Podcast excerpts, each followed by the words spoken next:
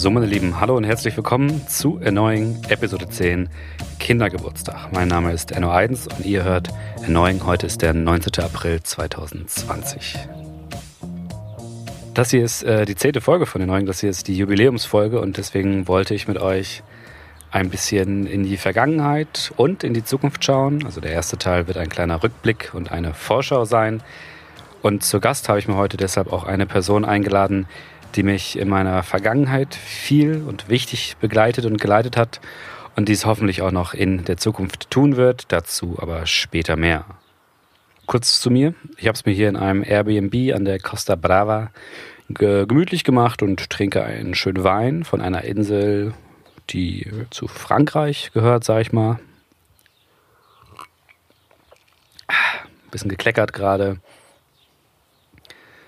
Äh, der Wein ist lecker, er ragt weit in den Heiz hinein, kann ich nur empfehlen. Den Korken bitte nicht wieder in die Flasche machen. Ähm, die Sonne scheint, die Vögel sind hier, mein Heuschnupfen ist dank einer wunderbaren Medikation, die mir meine Schwester geschickt hat, gebändigt größtenteils. Vielleicht habe ich noch ein bisschen Nase, aber damit muss man halt mal leben. Aber ansonsten, äh, die Sonne scheint, mir geht's gut. Let's go!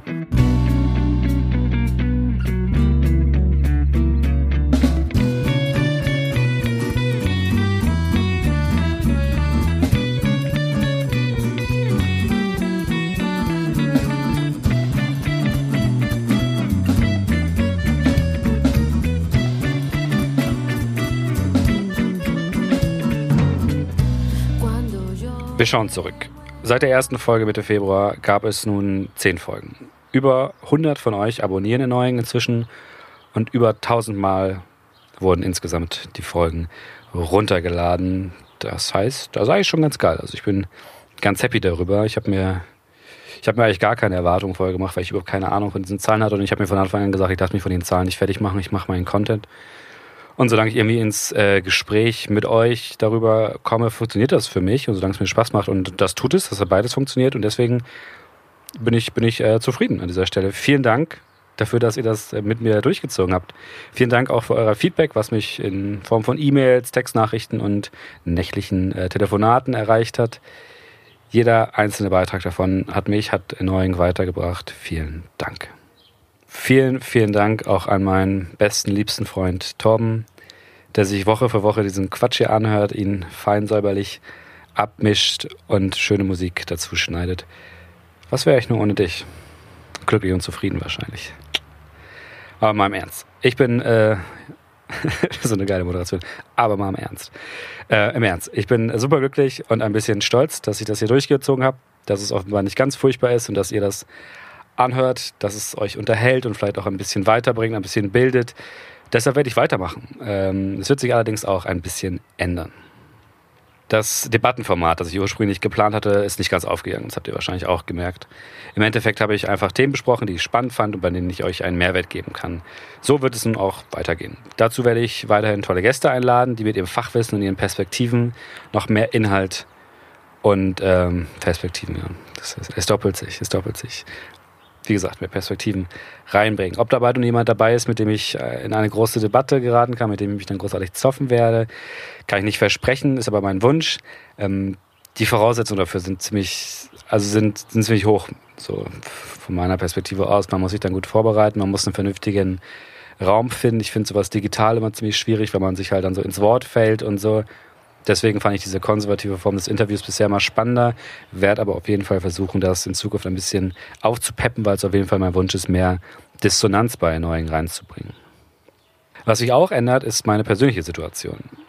Seit dieser Woche arbeite ich wieder im Homeoffice äh, in Vollzeit, was bedeutet, dass ich weniger Zeit und Freiheit für die Vorbereitung habe. Interviews müssen abends oder am Wochenende gemacht werden, was natürlich auch nicht so super flexibel ist, vor allem nicht für die Gäste. Ähm, ich kann perspektivisch wahrscheinlich auch in der Woche aufnehmen, möchte damit aber nicht in der ersten, in den ersten Wochen mit der neuen Arbeit anfangen, sondern erstmal da solide werden und dann schauen, wie das so möglich ist. Meine neue Arbeit ist auch ist eine journalistische. Dazu wird es in Zukunft noch mehr Infos geben und deshalb ist es mir vor aller, äh, vorab wichtig zu sagen, dass ich hier im Podcast privat spreche, meine Meinung sage. Diese Inhalte hier sind meine, auf der Arbeit sind es die meiner Arbeit. Wenn ich da etwas vermenge, dann sage ich das. Wenn nicht, dann ist es nicht der Fall. Ähm, das war es eigentlich schon an Rückblick und äh, Vorschau. So viel gibt es da ja eigentlich gar nicht. Was sich übrigens auch noch ändern wird, ist die Namensgebung von den Episodentiteln. Ist euch wahrscheinlich schon aufgefallen. Ich, ich, ich habe die Hoffnung, dass mir da etwas Gutes einfällt. Noch ist, noch ist nichts in meinem kleinen Köpfchen angekommen. Das Ziel dieses Podcasts bleibt grundsätzlich gleich. Erneugen soll Debatten und Denkanstöße an euch weitergeben und mir einen Spielraum geben, um diese Sachen zu erkunden und zu gucken, wie das so ankommt. Ich werde bekannte und unbekannte Themen, die mir wichtig sind, behandeln und mit Expertinnen besprechen und dann euer Feedback dazu einholen. Wie auch jetzt gilt, euer Feedback und eure Meinung sind Gold für mich. Schreibt mir per Mail, Adresse ist hallo.erneugen.de oder schreibt mir auf Social Media at Podcast bei Instagram und Facebook oder ruft mich einfach an. Viele von euch haben wahrscheinlich eh meine Telefonnummer. Das war es an dieser Stelle eigentlich auch schon. Ich hatte eigentlich gedacht, ich gehe ein bisschen mehr rein. Ich, ich, kann auch über meine Gefühle reden. Ich bin, ich bin froh, ich bin happy, ich bin bei jeder Aufnahme immer noch aufgeregt. Es macht immer noch Spaß, sich dafür fast einen halben, wenn nicht sogar einen ganzen Samstag hinzusetzen und zu arbeiten. Ähm, ich bin mega happy, dass die Zusammenarbeit mit Torben so gut klappt, dass er da so viel Bock drauf hat. Ich bin super happy darüber, dass ihr, happy heißt glücklich, das ist Englisch. Ich bin super glücklich darüber, dass ihr euch das anhört und mir eure Meinung sagt. Ich habe es euch, hab's auch gerade schon gesagt. Ähm, aber so viel gibt es da gar nicht. Das ist ein Experiment und es wird weiterlaufen. Und ich werde mal sehen, wie das jetzt neben der Arbeit so wird. Viel mehr kann ich jetzt eigentlich auch gar nicht sagen. Für weitere Fragen bitte eine E-Mail schreiben. Und jetzt äh, viel Spaß mit dem Interview. So, ich spreche nun mit einer Person, ohne die ich diesen Podcast wahrscheinlich nie gemacht hätte. Einer Person, die mir während meines Studiums viel geholfen hat, meine Bachelorarbeit betreut hat und für mich immer wieder in die Rolle einer Mentorin gestüpft ist. Diese Person ist Dr. Tongjin Smith und wir sind in derselben Stadt, aber übers Internet verbunden. Hallo Tongjin, danke, dass du dir heute Zeit für N9 genommen hast. Ja, hallo Enno, ehrt mich sehr. Ehrt mich. Ähm, kannst du den Zuhörern einmal so eine kurze Übersicht geben? Was machst du, was hast du gemacht und was läuft gerade in Corona-Zeiten beruflich bei dir? Ja, also fange ich mal ganz hinten an. Ähm, ich bin studierte Politikwissenschaftlerin, habe sogar promoviert ähm, und bin aber eigentlich seit über 30 Jahren Journalistin, insbesondere als freie Journalistin für Print und Online unterwegs habe zwischendurch auch Fernsehen und Radio gemacht, also die Formate sind mir nicht komplett fremd. Ähm, und habe vor, oh Gott, na, so sechs, sieben Jahren angefangen, ähm, darüber nachzudenken, dass es an der Zeit wird, etwas zurückzugeben. Ähm, ich kann mich erinnern, dass als ich klein war sozusagen, hatte ich auch Dozenten, ich hatte Mentoren, ich hatte Leute, die mich an die Hand genommen haben. Und ich habe immer wieder bei Gelegenheiten erlebt, dass gerade junge Journalisten ein bisschen hilflos war. Und dann habe ich gedacht, okay, du kannst jetzt nicht meckern, du musst es was tun. Also bin ich quasi ähm, auf die andere Seite gewechselt und äh, bilde quasi den journalistischen und den Kommunikationsnachwuchs aus. Äh, zuerst an Privathochschulen, dann an der Freien Universität äh, hier in Berlin, aber auch an der TU und jetzt auch wieder an der Privathochschule. Also ich habe so ein bisschen so einen Kombiberuf mit drei äh, Stellen. Und äh, bin nebenbei immer noch Journalistin, weil ähm, ja, wenn einem das Schreiben einmal so im Blut ist, dann ja, dann geht einem das auch nicht aus. Also das äh, möchte ich auch nicht missen. Du bist also ganz offensichtlich Frau vom Fach, wenn es um Kommunikation geht. Und äh, bei, wir haben ja schon ein paar Interviews geführt, sei es jetzt aus Probe oder aus Bewerbungszwecken. Ähm, wenn dann die Fremdbegriffe kommen, die, die Fachwörter, dann werde ich dich wahrscheinlich unterbrechen müssen, um sie unseren Zuschauern erklären zu lassen. Ich hoffe, darauf bist du eingestellt. Ich bin darauf eingestellt. Ich versuche auch nicht zu hochgeschraubt zu sprechen, ähm, das überlasse ich meinen professoralen Kollegen. Also ich bin ja immer noch Journalistin. aber, aber es ist auch ein Lehrpodcast. Wir wollen die Leute ja anregen. Also falls du ein bisschen was ja, droppen okay, willst, why not? Ähm, wie läuft denn aktuell der Unterricht? Wie, wie läuft es an der Uni gerade? Also ähm, es ist unterschiedlich, stelle ich gerade fest. Ich meine, alle Universitäten werden dieses sogenannte Kreativsemester, wie das der Rektor der, der Universität hier, der Freien Universität ähm, bezeichnet hat, ähm, ähm, alles läuft online. Ähm, wir sind komplett in, in dem, was, was manche als Distance Learning betrachten, andere nennen das Online Learning. Ich finde, dass die Begriffe, ja, kann man eigentlich austauschen. Ähm, es ist, äh, ja, es ist einfach virtuell. Es ist virtuelles Lernen. Das heißt für die Studierenden letztendlich, dass sie ähm, weniger hoffentlich, äh, ich weiß jetzt nicht, wie Kollegen das machen, aber weniger Vorlesungen bekommen und weniger Seminare, wo, wo vorne sozusagen ein Vortänzer ist und äh, ihnen irgendwas erzählt, sondern viel, viel mehr tatsächlich im, im Selbststudium erarbeiten müssen. Jetzt mag der eine oder andere denken, ja, aber Studium ist doch sowieso Selbststudium, da kriege ich sowieso immer irgendwelche Texte und muss sie dann im Seminar besprechen. Ähm, das ist jetzt, also wenn das in der Vergangenheit so war, dann ist es jetzt noch viel mehr so. Und ähm, ich, ich versuche zumindest in meinen Seminaren sogenannte Content Libraries zu erstellen, also so eine quasi so eine Mini-Bibliothek, die für jede Sitzung mhm. äh, zur Vorbereitung dient. Ähm, wo ich jetzt nicht nur äh, die übelsten, dicksten Bücher reinpacke, sondern ähm, wo ich versuche, meinen Studierenden anregende Texte zu geben, die teils journalistisch sind, teils wissenschaftlich. Ähm, ich pack da auch äh, Podcasts rein, ich pack da genauso gut auch TED Talks rein, ähm, YouTube ähm, oder, an, oder andere Videos, also auch aus Mediatheken zum Beispiel von Arte oder so. Ähm, und gebe ihnen einfach Anregungen auf diese Art und Weise, um sich sozusagen für das Seminar vorzubereiten ähm, den ganzen Prozess umzudrehen. Also in meinen Seminaren ist es oft so, dass ich vorne stehe und erzähle und versuche, Leute auf eine Reise mitzunehmen. Und diesmal drehe ich den Prozess um und versuche, die Leute im Grunde genommen ähm, anzuregen, dass sie das selber machen und dass wir dann im Zweifelsfall hoffentlich im Seminar in kleinen Gruppen arbeiten können, virtuell. Ähm, vielleicht, ja, ich weiß es noch nicht. Also es ist so, es ist so ein, es ist so ein Lernprozess. Also ich habe jetzt ein paar Seminare gegeben und ähm, das äh, ist jedes Mal ein bisschen anders. Kommt auch drauf an. Manche Seminare sind 90 Minuten, manche sind sehr viel länger und da muss man einfach gucken, wie man das intelligent löst. Bist du denn dann auch in Live-Seminaren? Ist das eine Situation, die es gibt? Also redest du mit den Menschen live? Ja, ja, ja. Also ich äh, habe nicht vor, also alles komplett aus der Konserve zu machen. Ähm, ich finde, dass, dass der, der persönliche Kontakt total wichtig. Also mir ist es wichtig. Ich brauche auch dieses Feedback, um zu verstehen, wo sind die Leute überhaupt? Wie kann ich die denn abholen? Ähm, der große Vorteil, glaube ich, in der jetzigen Situation ist, dass die Vorbereitung und auch die Nachbereitung sehr viel persönlicher sein kann ähm, und der ganze Lernprozess also wirklich auf eine, auf eine persönliche Lernreise abgestimmt sein kann. Das heißt, es gibt dann Streams von deinen Seminaren oder reden wir ja von persönlichen Gesprächen? Nee, wir reden von persönlichen Gesprächen. Ich werde meine Seminare nicht aufzeichnen. Ähm, also, nee, mache ich nicht. Und der digitale Klassenraum, wo 20 Leute da in Stream gucken und dann im Chat Fragen stellen, ist auch noch nicht erfunden. Das ist auch, ja, also das ist aber auch ehrlich gesagt nicht mein Ding. Also ich weiß, dass manche Kollegen das tatsächlich so machen oder zumindest machen wollen. Ähm, mir ist wirklich wichtiger, dass man quasi wirklich miteinander spricht, ne? dass man miteinander redet. Ähm, das läuft teilweise über kurze Präsentationen, das läuft über Breakout-Sessions, wo man die Gruppe einfach aufteilt und jeder ist quasi in einem virtuellen Raum mit zwei, drei anderen Leuten und kann Sachen diskutieren und dann wieder sozusagen in das Plenum zurückbringen.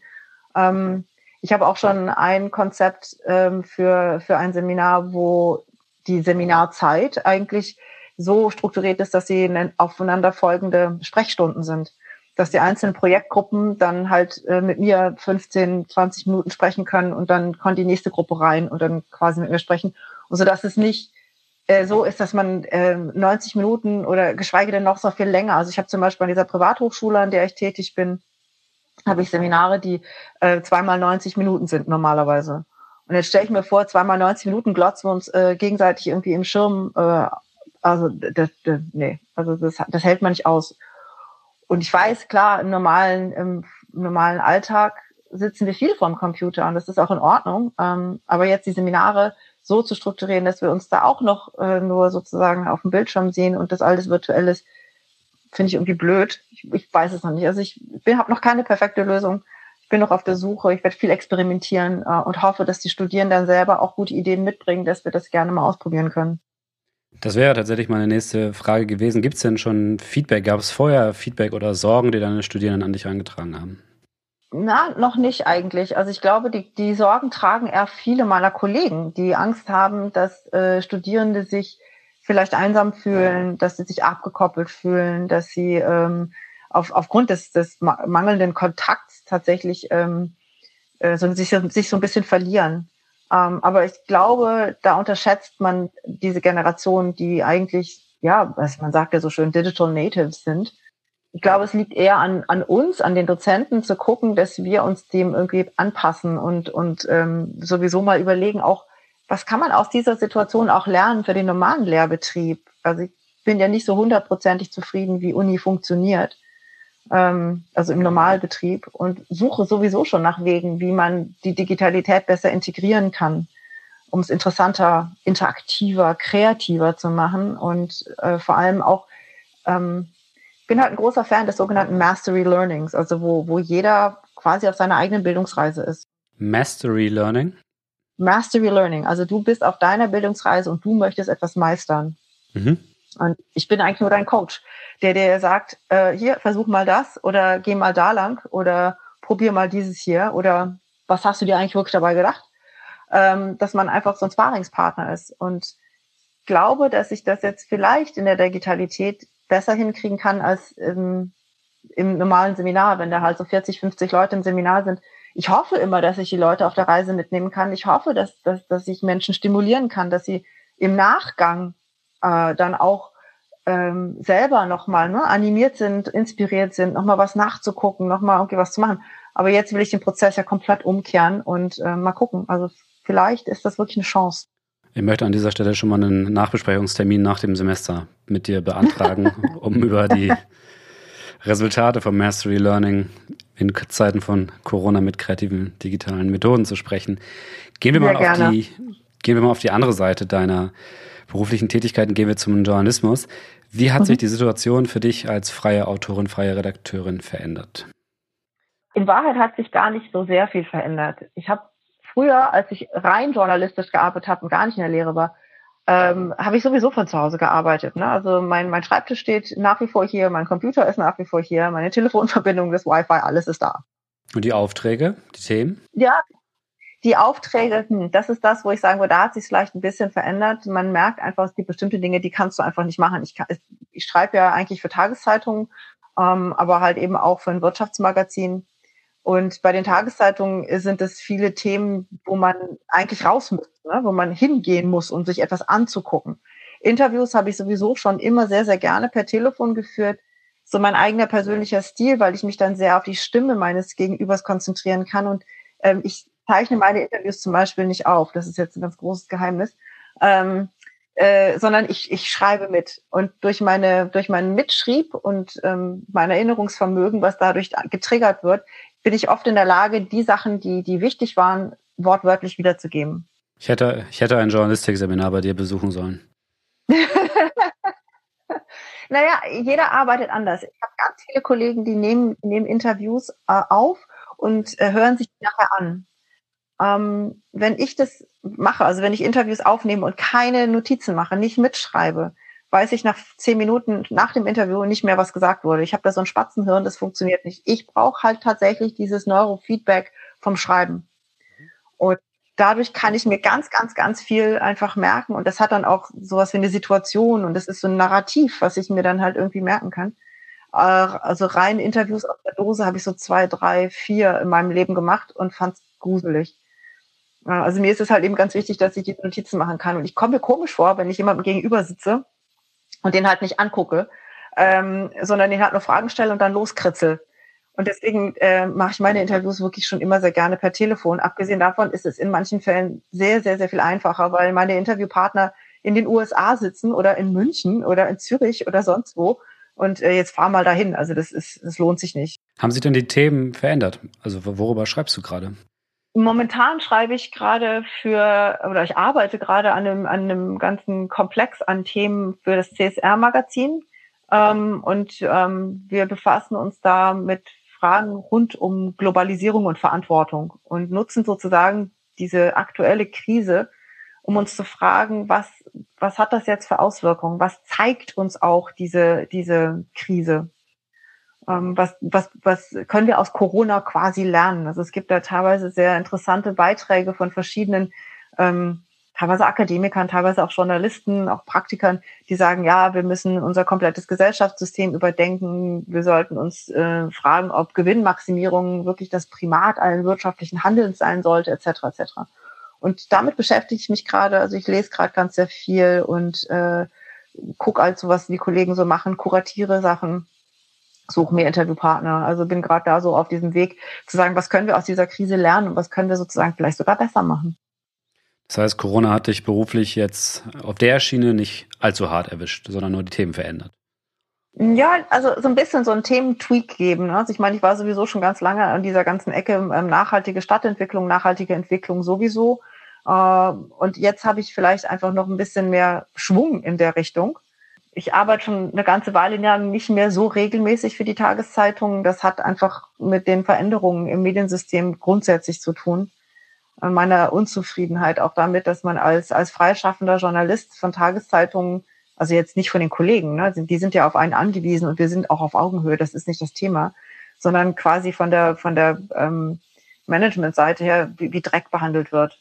Also das, was, was Tageszeitungsjournalisten heute an Zeilenhonorar verdienen, ist ein Witz. Und dann kann ich verstehen, dass viele Kollegen dann auch sagen, ja, dafür mache ich dann genau eine Recherche, weil für mehr habe ich gar keine Zeit. Und ähm, ja, das, das ist schon ein lang anhaltender Prozess. Insofern ähm, hat sich da für mich nicht so wahnsinnig viel verändert, weil ich schon vor, vor einer ganzen Weile mich so ein bisschen abgewandt habe. Nachvollziehbar. Mir wurde letztens ein Tagessatz von 150 Euro angeboten als freier Redakteur. Ja, Tagessatz 150 Euro, das ist leider Gottes real und normal. Und ich bin ausgelacht worden, als ich irgendwann gesagt habe, nö, ich habe einen Tagessatz von 350. Und das ist schon echt wenig, weil ich weiß, dass ich in der PR oder auch im Marketingbereich das Doppelte nehmen kann. Und man, man weiß ja irgendwann mal, was man wert ist. Ne? Bleiben wir mal bei dem Thema ungefähr, reden wir über Journalismus, aber über, über Nachrichtenjournalismus, das, was die Leute jeden Tag auf den Websites und in ihren Zeitungen lesen, wenn sie da die Geräte anschalten. Mal ganz allgemein. Wir haben jetzt Corona, es muss über viel berichtet werden, es muss gesellschaftlich viel austariert werden. Wie bewertest du die Arbeit von journalistischen Outlets gerade? So, ganz pauschal oder im Detail, wie du magst. Hm.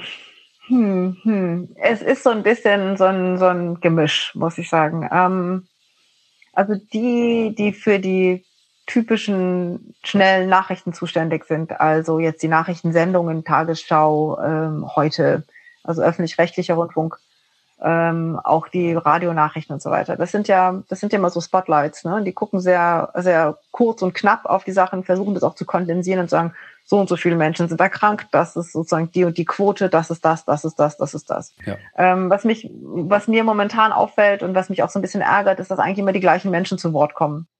Experten meinst du? Mm, genau. Also es sind, es sind immer die gleichen Experten. Auf der einen Seite muss ich sagen, ja natürlich, äh, der Herr Drosten ist sozusagen der Virologe, wenn du so willst. Ähm, und ähm, der Präsident des Robert-Koch-Instituts ist nun mal der Präsident des Robert-Koch-Instituts. Da gibt's keinen zweiten. Auch das ist völlig in Ordnung. Ähm, wo ich so ein bisschen Bauchschmerzen habe, ist, wenn man dann ähm, Feedback quasi aus der Politik haben möchte, also die, die Entscheidungen treffen müssen. Und das sind irgendwie immer die gleichen Gesichter. Ähm, momentan habe ich irgendwie das Gefühl, es wird so eine Art politischer Wettbewerb ausgetragen zwischen Herrn Laschet und Herrn Söder. Und die, die Medien tragen einfach dazu bei, ja, ich weiß, Herr Söder ist unheimlich medienkonform, wenn du so willst. Ähm, und Herr Laschet steht gerade halt irgendwie auch sehr im Spotlight. Ähm, es gibt ja halt noch diese, diese Kanzlerkandidaturkiste, die noch im Hintergrund da mitschwebt. Und ich habe irgendwie das Gefühl, dass da so eine Art ähm, ja, Wahlkampf, Vorwahlkampf, wie gesagt, geführt wird. Und ähm, es gefällt mir nicht.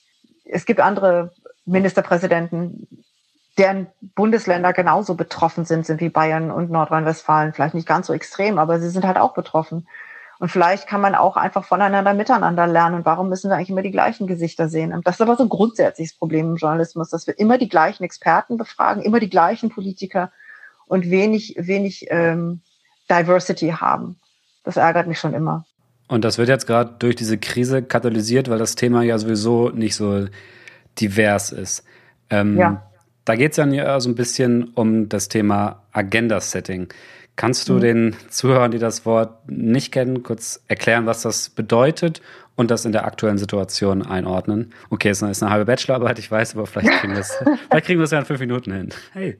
Ich versuch's mal. Ähm, ja. Also Agenda-Setting ist so eins meiner Lieblingsthemen im Journalismus. Es ist die Frage, wer bestimmt eigentlich, was quasi in die Nachrichten kommt und worüber wir als Publikum nachdenken sollen. Nicht wie, also das wäre das Framing, wo man sagt, es gibt so bestimmten Kontext, in dem man über, über etwas nachdenken soll oder aus einem bestimmten Blickwinkel, ähm, sondern überhaupt, welche Themen sind wenn wichtig? Was erachten wir als wichtig?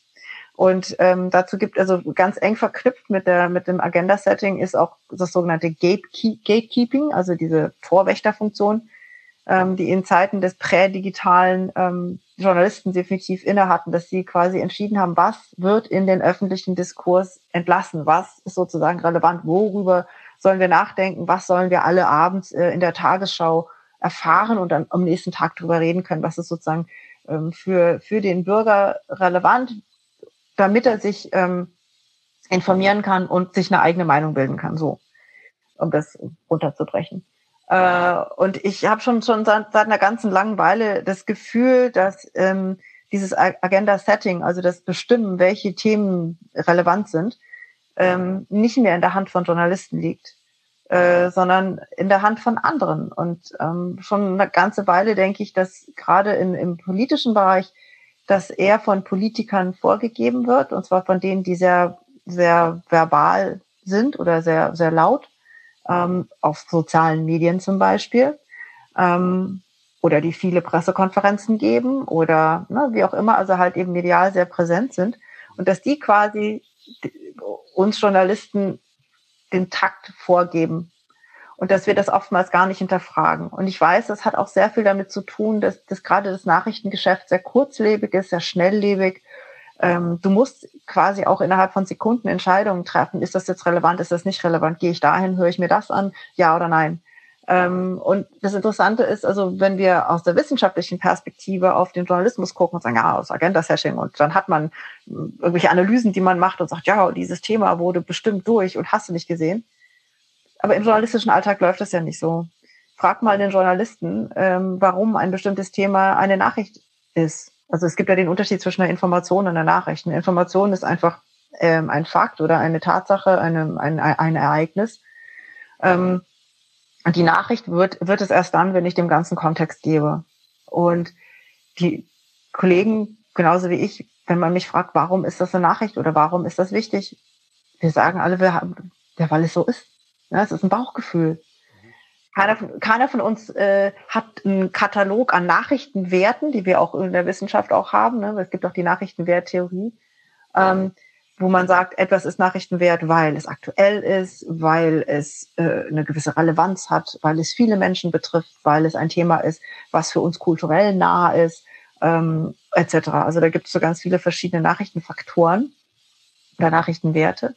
Aber keiner von uns hat sowas im Kopf und hakt die ab sondern du guckst auf eine Story oder auf eine Info und sagst, jo, das ist es oder nee, ist es nicht.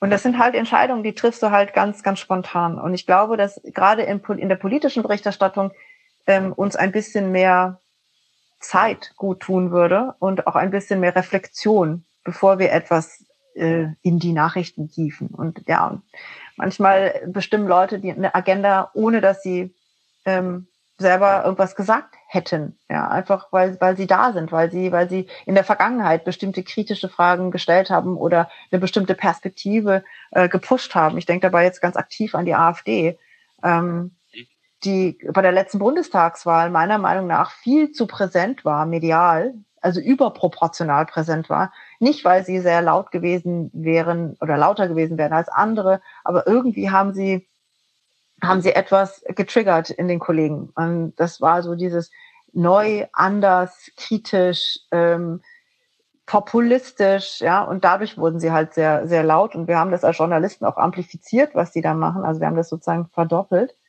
Ähm, und es wurden bei, in jeder Talkrunde, ob da jetzt ein AfD-Politiker saß oder nicht, wurden so Sachen gefragt wie, hm, hm, hm, wie stehen Sie denn zur hm, hm, hm, Flüchtlingsfrage?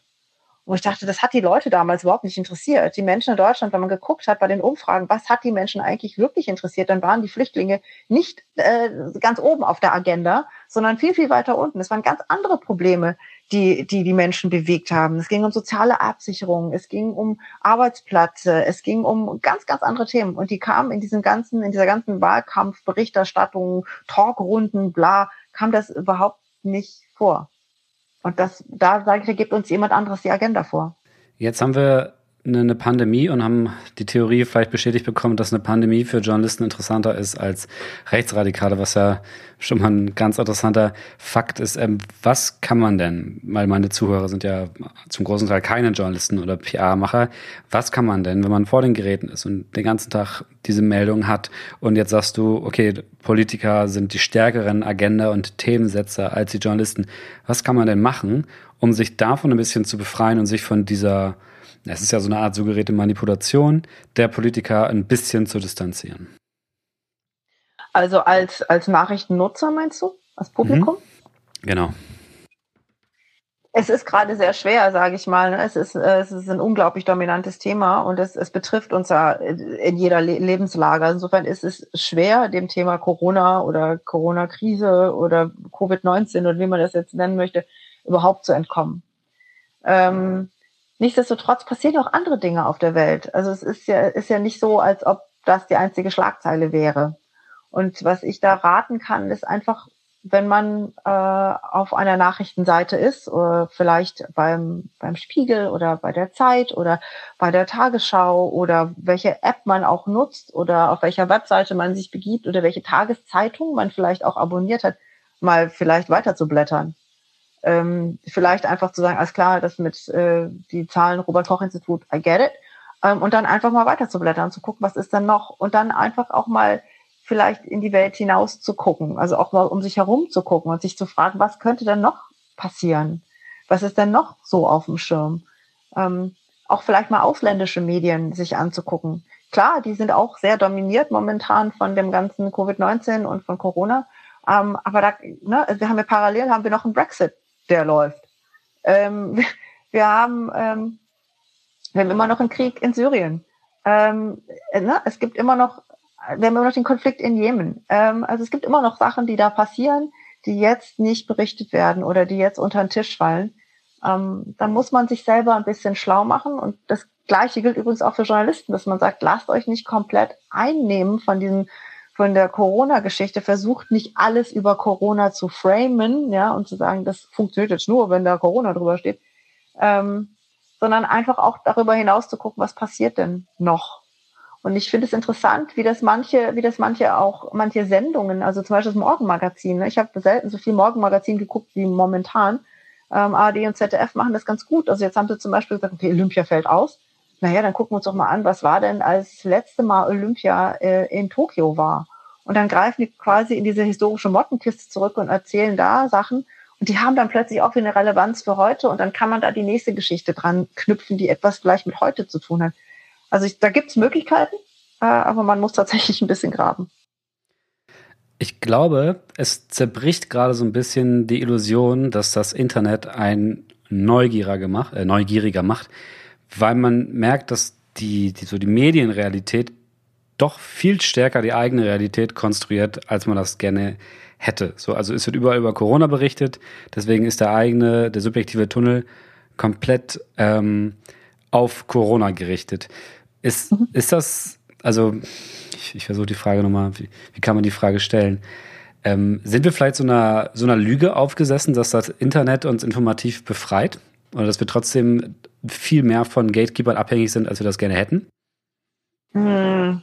Also es gibt ja diese, hm, es gibt zwei Perspektiven darauf. Also zum einen ist es so, dass man sagt, das Internet demokratisiert den, den, äh, den Fluss von Informationen, weil jetzt mal per se sind wir alle gleich. Ne? Also wenn man jetzt, äh, jeder kann kommunizieren, jeder kann eine Information erhalten und das weltweit. Ähm, das hat sicherlich dazu beigetragen, dass, dass der Informationsfluss bis zum gewissen Grad demokratisiert wurde. So, das ist das eine. Das andere ist, ähm, wir haben immer noch Gatekeeper, wir haben auch neue Gatekeeper. Also Journalisten sind ja nicht mehr die einzigen, sondern sie haben auch Konkurrenz durch Kommunikatoren, ähm, professionelle Kommunikatoren, die vielleicht in der, in der Öffentlichkeitsarbeit sind oder in der politischen Kommunikation. Genauso gut haben sie aber auch Konkurrenz äh, aus, aus sozialen Medien, wo, wo es die sogenannten Influencer gibt, ähm, die, die auch Themensetzungsfähigkeiten haben, entweder für ihr eigenes kleines Publikum, wenn sie allerdings dann wiederum von anderen aufgegriffen werden, dann meistens massenmedial, ähm, dann auch wieder amplifiziert werden und plötzlich auch wieder ein großes Publikum erreichen können. Ähm, insofern ja, es gibt, es gibt das und es, wenn man, wenn man betrachtet, es gibt ähm, die Idee der Netzwerkgesellschaft, wo wir halt alle miteinander vernetzt sind. Ähm, die Netzwerkgesellschaft, die Theorie sozusagen, die dahinter steckt, hinterfragt so ein bisschen dieses reine Demokratisieren und sagt, naja, eigentlich sind das immer so Cluster. Ne? So wie wir im echten Leben ja auch Freundeskreise haben. Keiner für uns, also no man is an island, sagt man so schön. Also niemand ist wirklich alleine. Äh, sondern wir sind irgendwie immer so miteinander verbunden. Und man kennt das ja auch aus dem eigenen Freundeskreis, wenn einer irgendwie einen Film gesehen hat, den er toll findet und dann das erzählt, dann sagen die anderen, oh geil, vielleicht muss ich den auch sehen. Oder man fängt überhaupt darüber an zu diskutieren. Ne? Und genau so funktioniert das letztendlich auch im Netz. Es ist so eine Art Spiegelung der, der, der, der Gesellschaft. Nur dass es da dieser Effekt noch viel, viel stärker ist. Das heißt, wir haben es mit so einer Art Knoten zu tun in dieser Netzwerkgesellschaft, wo innerhalb dieser Knoten auch immer wieder so einzelne Köpfe sind, die so ein bisschen den Takt vorgeben.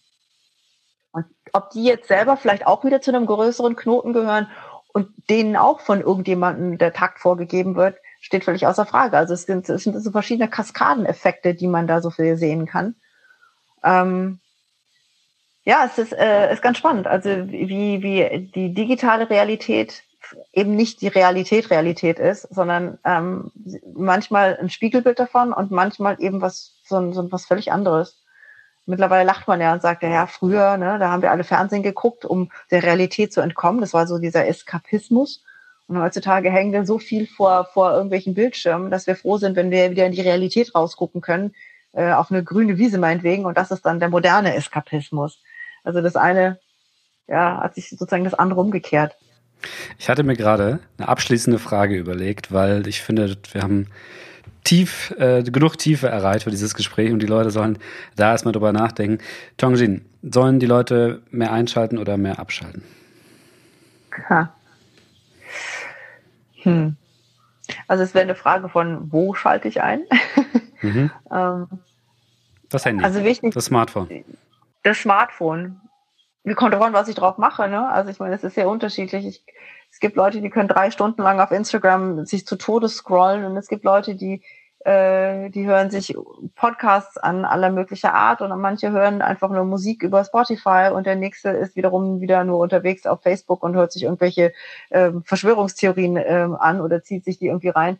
Ähm, ich glaube, wichtig ist in der Mediennutzung, egal ob ich online bin oder offline, ist, dass ich mich nicht nur aus einer Quelle informiere, dass ich versuche, auch über meinen eigenen Horizont hinaus nicht mich mit Dingen zu konfrontieren, also bewusst auch zu konfrontieren, Sachen, die jenseits meines Weltbildes stecken, ähm, um mich zu fragen und auch mein eigenes Weltbild auch immer wieder zu hinterfragen, also mich selber auch zu fragen, stimmt das, was ich da glaube oder was ich denke oder gibt es eine andere Sichtweise? Ähm, Wichtig ist, dass ich, wenn ich, wenn ich, wenn ich online bin, ähm, mir meiner Quellen bewusst bin ne? und nicht nur sage, habe ich irgendwo auf Facebook gesehen oder habe ich irgendwo auf Twitter gelesen, sondern wer war eigentlich der Absender? Also das ist sozusagen diese, ja, diese Medienkompetenz, die man sich äh, aneignen sollte. Und dann sollte man mit diesem Wissen, weil das ist nun mal unser primäres Informationsgebiet. Also wir haben nun mal, wir ziehen da halt ihre ganzen, unsere ganzen Informationen her. Ähm, und dann sollte man mit Menschen reden. Man sollte einfach in die Realität hinausgehen und sollte überprüfen, ob das, was ich da so online lese, sehe, höre, ähm, zumindest mit meiner Lebensrealität übereinstimmt. Ähm, und auch mal gucken, wie es anderen geht und ähm, eine gute Balance finden. Also ich versuche es bei meinen Kindern auch, die leider Gottes jetzt in dieser Corona-Krise, Online-Schule, zu Hause Hängzeit, ähm, sehr viel Screentime haben. Und ähm, auf der Switch. Ja, genau. Also man muss echt hin und wieder mal sagen, boah, mach das Ding aus und geh raus oder tu irgendwas. Ähm, man muss eine Balance finden. Ich glaube, das, das ist das Wichtigste. Das war Dr. Tongjin Smith. Vielen Dank, dass du dir die Zeit genommen hast für Annoying. Ja, sehr, sehr gerne. Vielen Dank. Und weil ich zu faul bin, jetzt noch extra was aufzunehmen, mache ich auch gleich das Outro. Vielen Dank, dass ihr heute zugehört habt, dass ihr dieses Interview euch angehört habt. Sagt mir, was ihr davon haltet. Folgt mir auf Facebook und Instagram, at Podcast und bis zum nächsten Mal.